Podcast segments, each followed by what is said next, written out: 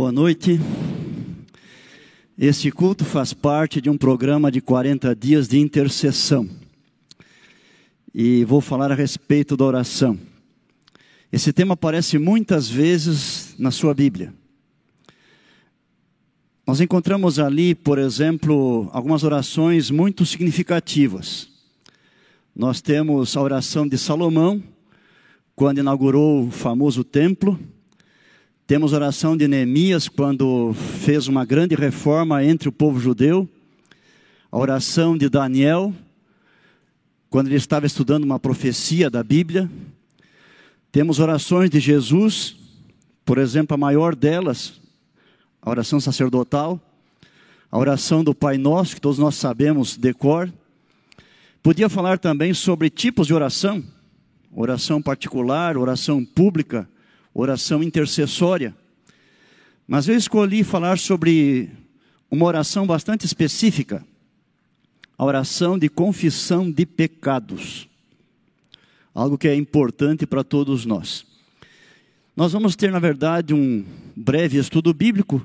Usaremos vários textos da Bíblia. Você pode me acompanhar também usando a sua Bíblia no papel, no celular no tablet, enfim, para você poder ver por si mesmo eh, o que a Bíblia diz a respeito desse tema.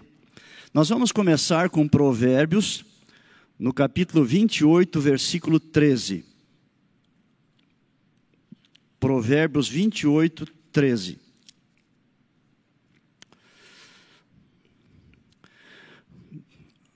O que encobre as suas transgressões jamais prosperará, mas o que as confessa e deixa alcançará a misericórdia.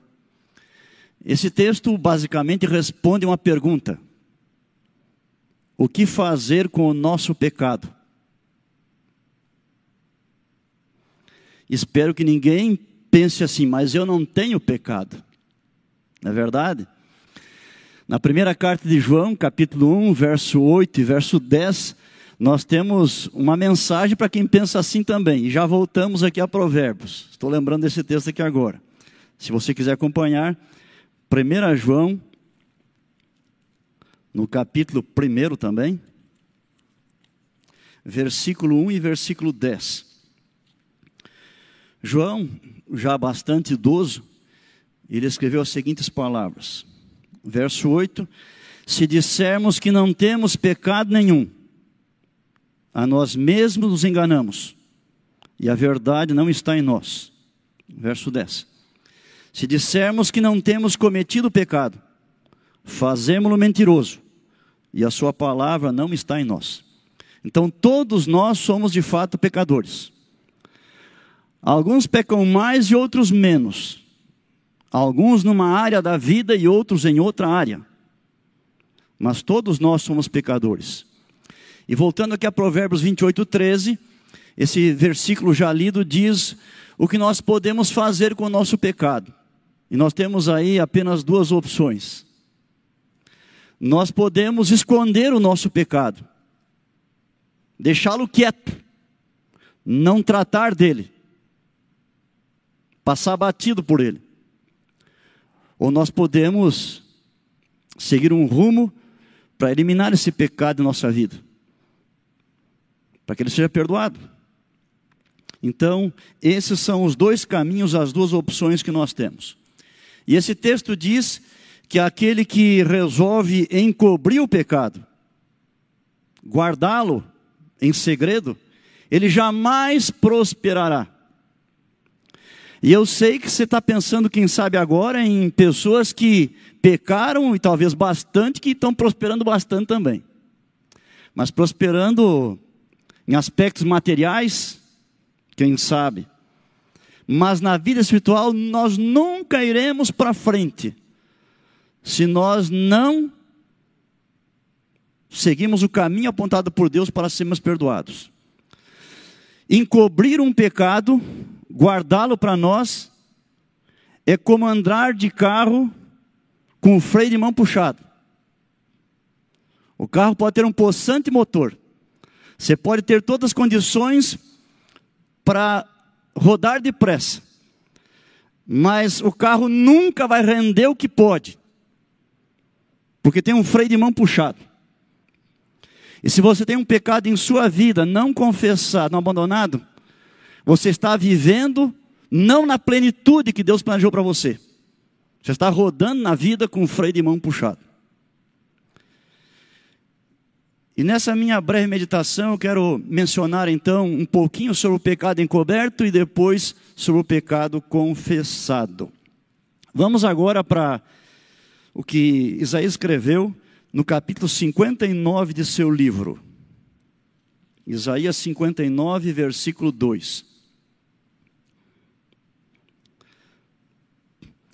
Mas as vossas iniquidades, ou os vossos pecados, fazem separação entre vós e o vosso Deus, e os vossos pecados encobrem o seu rosto de vós, para que vos não ouça. O pecado não confessado é um obstáculo, uma barreira na relação entre nós e Deus. E por causa disso, ele afeta o que Deus quer fazer por nós, em nós e também através de nós. Além disso, esse capítulo 59 está dizendo que ter um pecado não confessado é como andar nas trevas. Observe 59, verso 9 e também 10. Por isso está longe de nós o juízo e a justiça não nos alcança. Esperamos pela luz, e eis que há só trevas. Pelo resplendor, mas andamos na escuridão. Apalpamos as paredes como cegos, sim, como os que não têm olhos, andamos apalpando. Tropeçamos ao meio-dia como nas trevas, e entre os robustos somos como mortos. A vida de um pecado encoberto é desse jeito. É conviver nas trevas. Nós queremos luz. Nós queremos coisas boas em nossa vida. Nós queremos prosperar. Mas nós não conseguimos. Ficamos tropeçando. Tomamos decisões erradas. Não conseguimos avaliar as coisas de modo correto porque tudo parece escuro para nós. Assim é a vida quando o pecado não é confessado. Davi passou por essa experiência. Na, na Bíblia, na verdade, Davi, eu chamo ele o queridinho de Deus. Parece que Deus amava muito, muito, muito Davi. O queridinho de Deus. Mas quando Davi errou, Deus fez um processo para repreender o seu pecado e para que ele o confessasse também. Davi cometeu muitos pecados em sua vida, mas teve um momento em que ele pecou de modo bastante marcante. E esses dois pecados dele é o que são lembrados até hoje por nós. Ele cometeu adultério com Batisseba e providenciou que seu esposo Urias fosse assassinado. E quando Davi fez esses pecados, ele pensou que ninguém ficaria sabendo daquilo. E por muitos meses ele tentou esconder esse pecado. E você sabe que mais tarde ele caiu em si, ele confessou o pecado. Mas depois que ele confessou, ele escreveu pelo menos dois salmos na Bíblia. E esses dois salmos ele está contando para nós como ele se sentia, como era a sua vida quando ele tentava encobrir o pecado, e depois o que, ele fez para ser livre do pecado e perdoado por Deus, e como sua vida mudou e foi abençoado. Mas um dos salmos é o número 32. E nesse salmo, verso 2 e 3, ele está dizendo como eram aqueles dias, aqueles meses em que ele estava encobrindo o seu pecado. 32, versos 2 e 3. Desculpem, 3 e 4. Enquanto calei os meus pecados, envelheceram os meus ossos, pelos meus constantes gemidos todo dia. Ele diz para Deus: Porque a tua mão pesava dia e noite sobre mim, e o meu vigor se tornou em sequidão de estio. Assim era a sua vida, quando o pecado estava encoberto. De dia não vivia bem, e à noite não dormia bem. Pecado encoberto afetou o seu corpo, a sua mente, o seu espírito, o seu humor. Davi estava andando em um carro com o freio de mão puxado. O pecado não confessado também afeta a igreja, porque a igreja somos todos nós. O pecado não confessado afeta a igreja naquilo que ela é e naquilo que ela poderia realizar. E quanto mais nós tentamos encobrir, pior fica. Quando eu era jovem, embora já pastor, eu assinava uma revistinha evangélica, que não existe mais. E num dos seus números veio uma história que aconteceu com um pastor evangélico. Ele morava junto com sua esposa e duas crianças, um garotinho, idade escolar, e uma menininha com quatro anos de idade. Num certo dia, todos acordaram, o pastor foi para o seu trabalho, o garoto foi para a escola, e a esposa ficou em casa, cuidando das lides domésticas. E a pequenininha, com quatro anos, ficou sozinha. E andando pela casa, pelo corredor, ela percebeu que a porta do quarto do irmão ficou aberta. E ela, curiosa, entrou no quarto, começou a olhar as coisas todas. Viu uma mesa, uma cadeira, subiu na cadeira. Em cima da mesa havia várias coisas que chamaram sua atenção. Ali estavam giz colorido, lápis de cor, e ela teve uma ideia. Pegou aquele material, foi até a parede e começou a desenhar, a rabiscar. Ficou vários minutos desenhando aquilo que ela achou que estava certo. Mas de, dali a pouquinho ela parou um pouquinho e percebeu que não era certo fazer aquilo. E que naquela casa teria consequências. E ela com a sua mãozinha tentou apagar, desfazer, mas ela não conseguia. E ela teve uma ideia. Porque a nossa mente funciona assim. Quando cometemos um pecado, a tentação e a tendência é fazer um segundo pecado para encobrir aquele primeiro. E frequentemente o segundo é pior que o primeiro.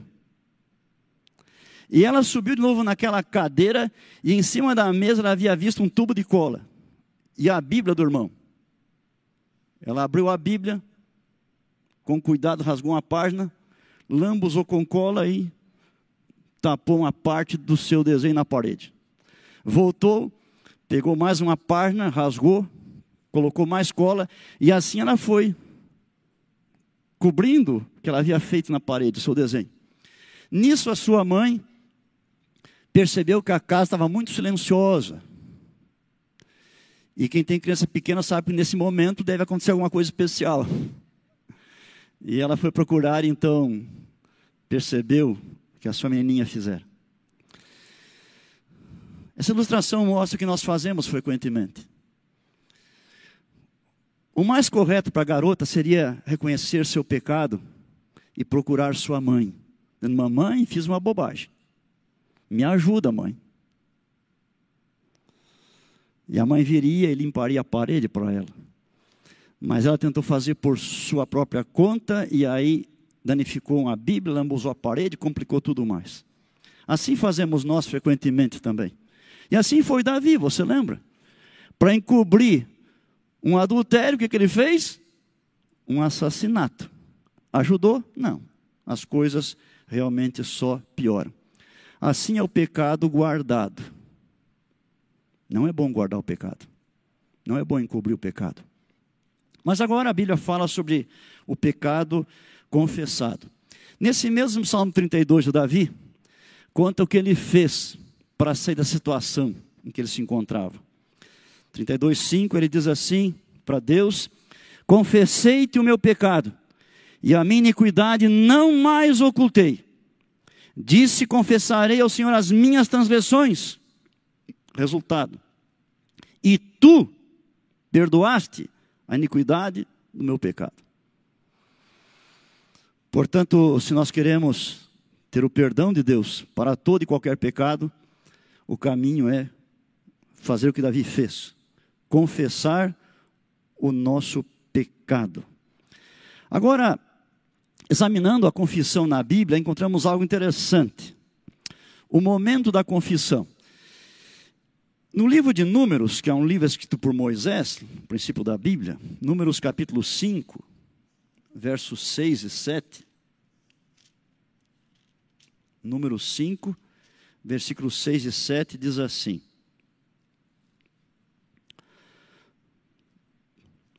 Dize aos filhos de Israel: quando homem ou mulher cometer algum dos pecados em que caem os homens, ofendendo ao Senhor, tal pessoa é culpada. Confessará o pecado que cometer. Olha que coisa interessante.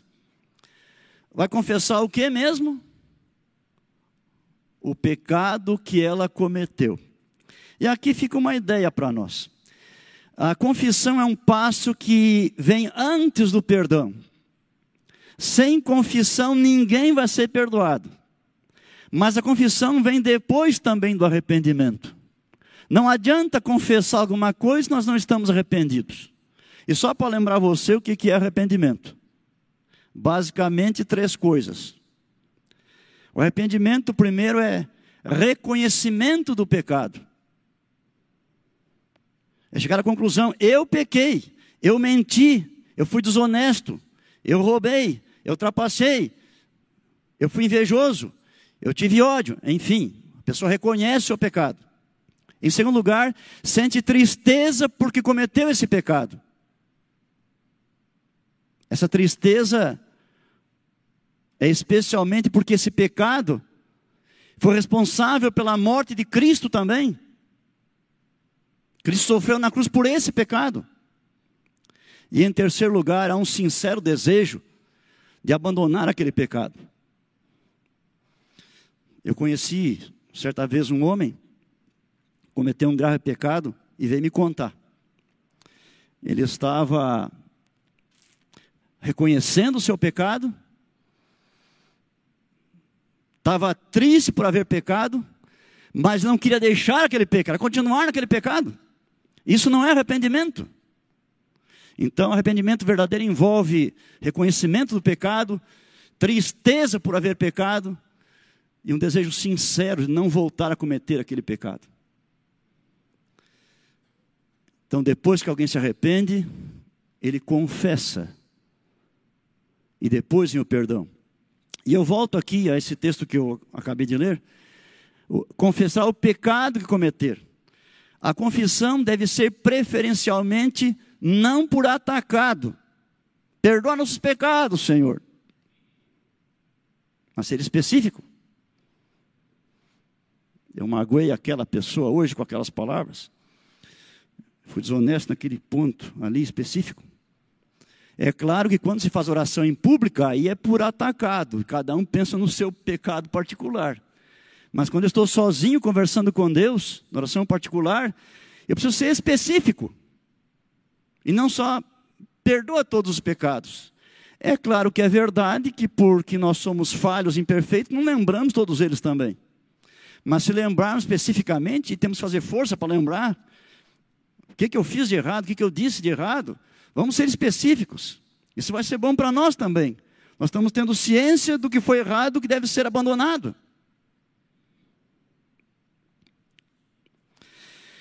Qual é o objeto da confissão? Para quem a gente confessa os pecados? Então, primeiramente, todo pecado é confessado a Deus. Porque todo pecado que nós cometemos é contra Deus. Não importa que pecado, é sempre contra Deus. Nós sabemos que em 1 João capítulo 3 é dito que Pecado é a transgressão da lei de Deus. E a lei de Deus são os dez mandamentos. E dos dez mandamentos tem menos da metade em relação a Deus, são quatro. E a maioria, seis em relação ao semelhante. Você pode pecar contra Deus e não pecar contra as pessoas. Mas você não pode pecar contra as pessoas em não pecar contra Deus.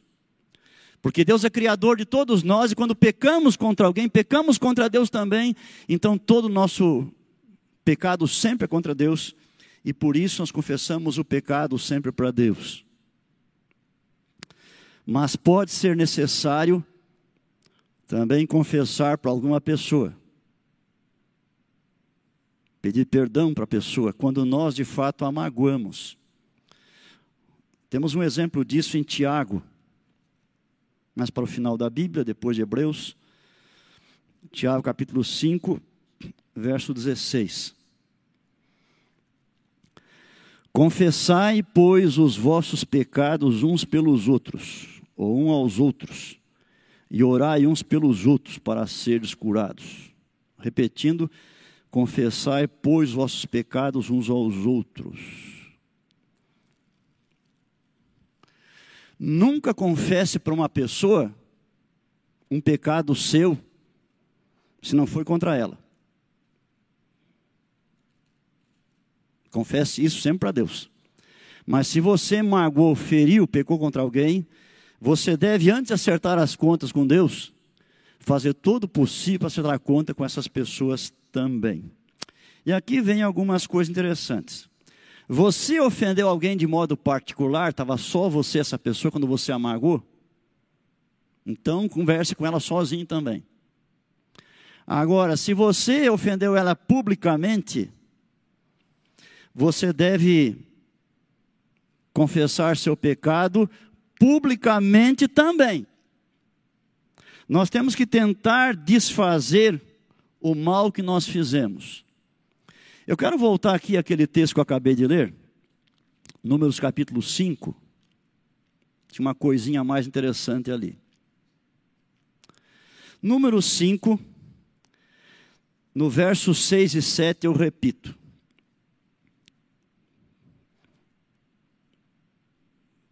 Dize aos filhos de Israel: quando homem ou mulher cometer algum dos pecados em que caem os homens, ofendendo ao Senhor, tal pessoa é culpada.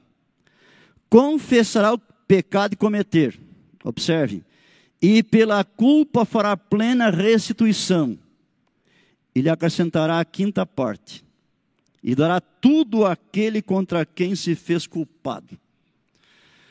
No tempo do antigo Israel, quando alguém tomava algo de outra pessoa, de, alguma, de algum modo, e arrependido queria ter perdão de Deus, ele aquela pessoa, confessava o mal que havia feito, devolvia, restituía tudo e mais a quinta parte, quer dizer, 20% a mais. Naquele tempo era assim.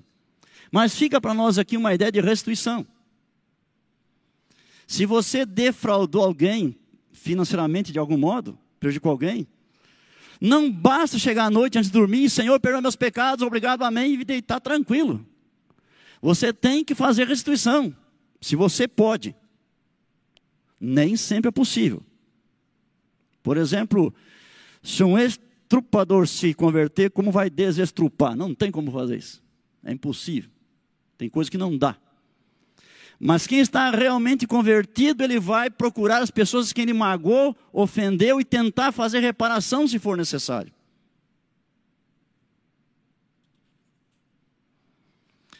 Se você magoou alguém lá na mesa de família, num jantar especial, oito, dez pessoas, você feriu alguém ali diante dos familiares, você não deve depois lá no corredor da casa pedir perdão. Na própria mesa de novo, junto com a família. Você diga diante de todos que você errou no que você fez e disse.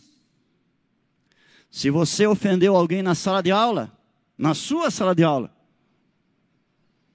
peça um minuto para um professor.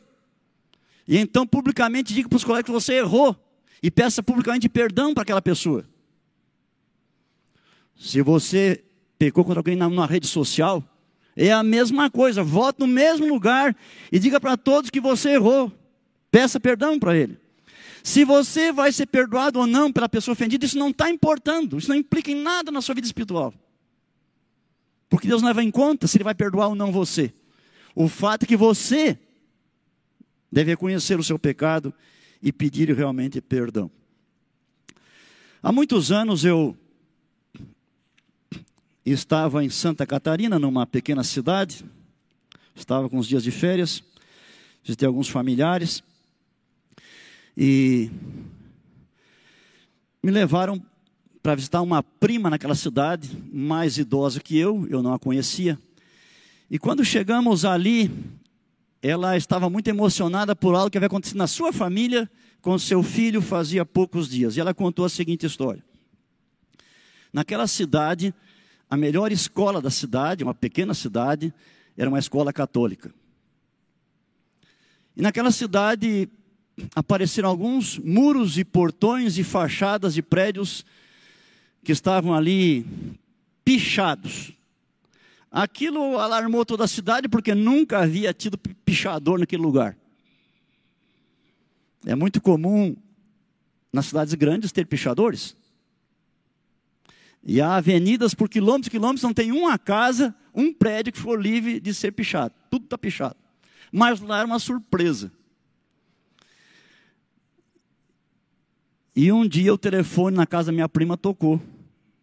E disse assim: Olha, precisamos falar com você urgente. Pega o seu esposo e vem aqui agora. A madre diretora do colégio chamou os pais. E os pais eram professores, educadores. Naquela cidade todo mundo se conhecia.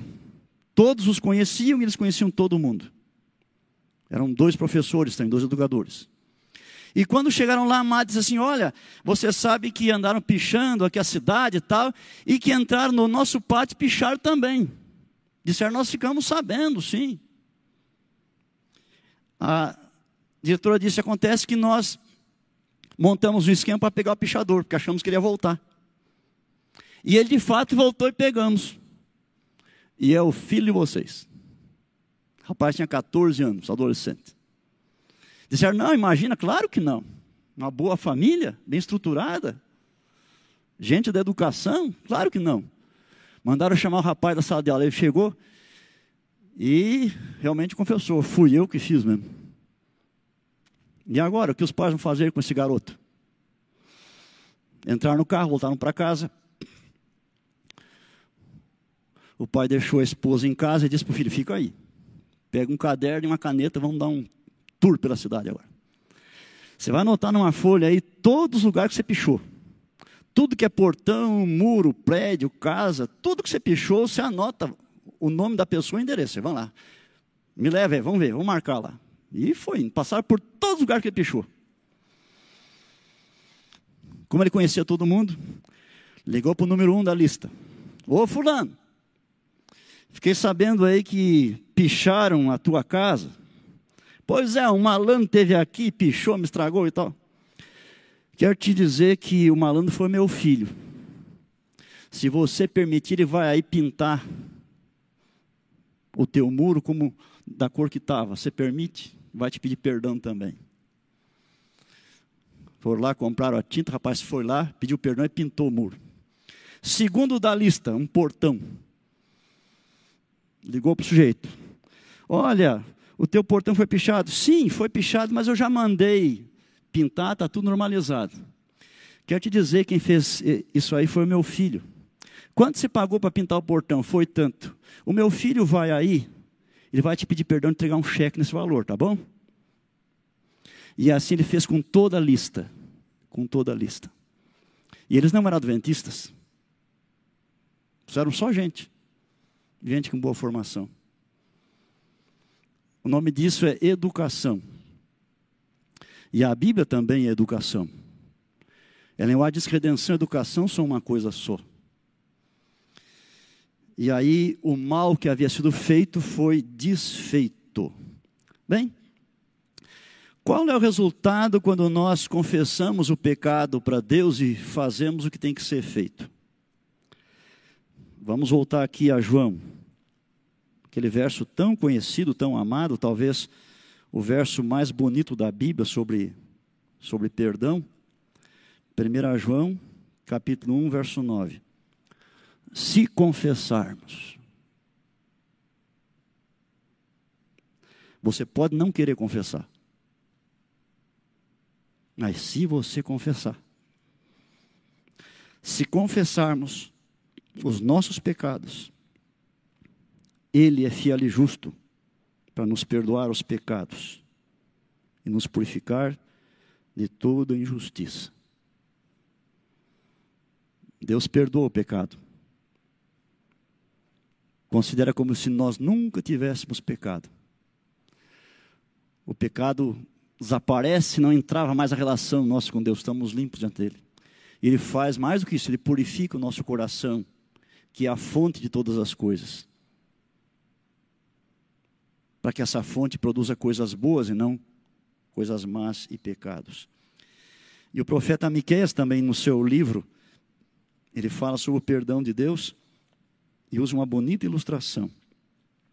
Nos últimos versos de Miqueias, Miqueias capítulo 7,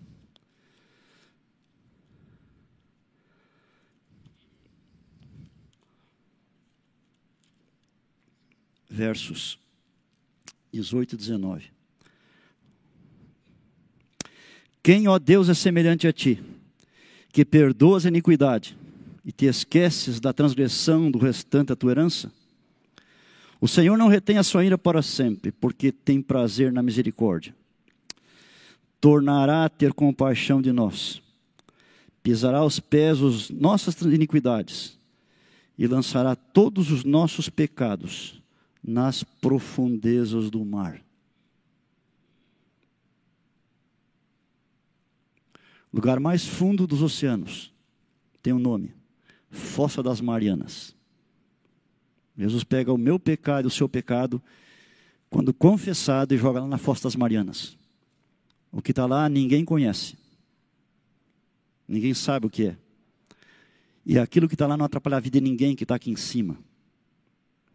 Uma bonita ilustração para mostrar como Deus separa de nós, tira da nossa vida o nosso pecado.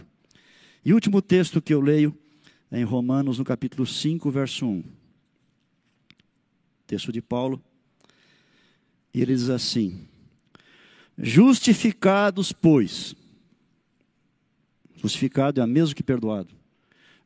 Perdoado, pois, mediante a fé, temos paz com Deus por meio de nosso Senhor Jesus Cristo. Então, meus amados, encobrir o pecado não é bom, só piora a nossa vida. Mediante a confissão, nós temos a libertação da culpa e da condenação do pecado, e nós temos paz. Portanto, vamos confessar a Deus os nossos pecados. Amém.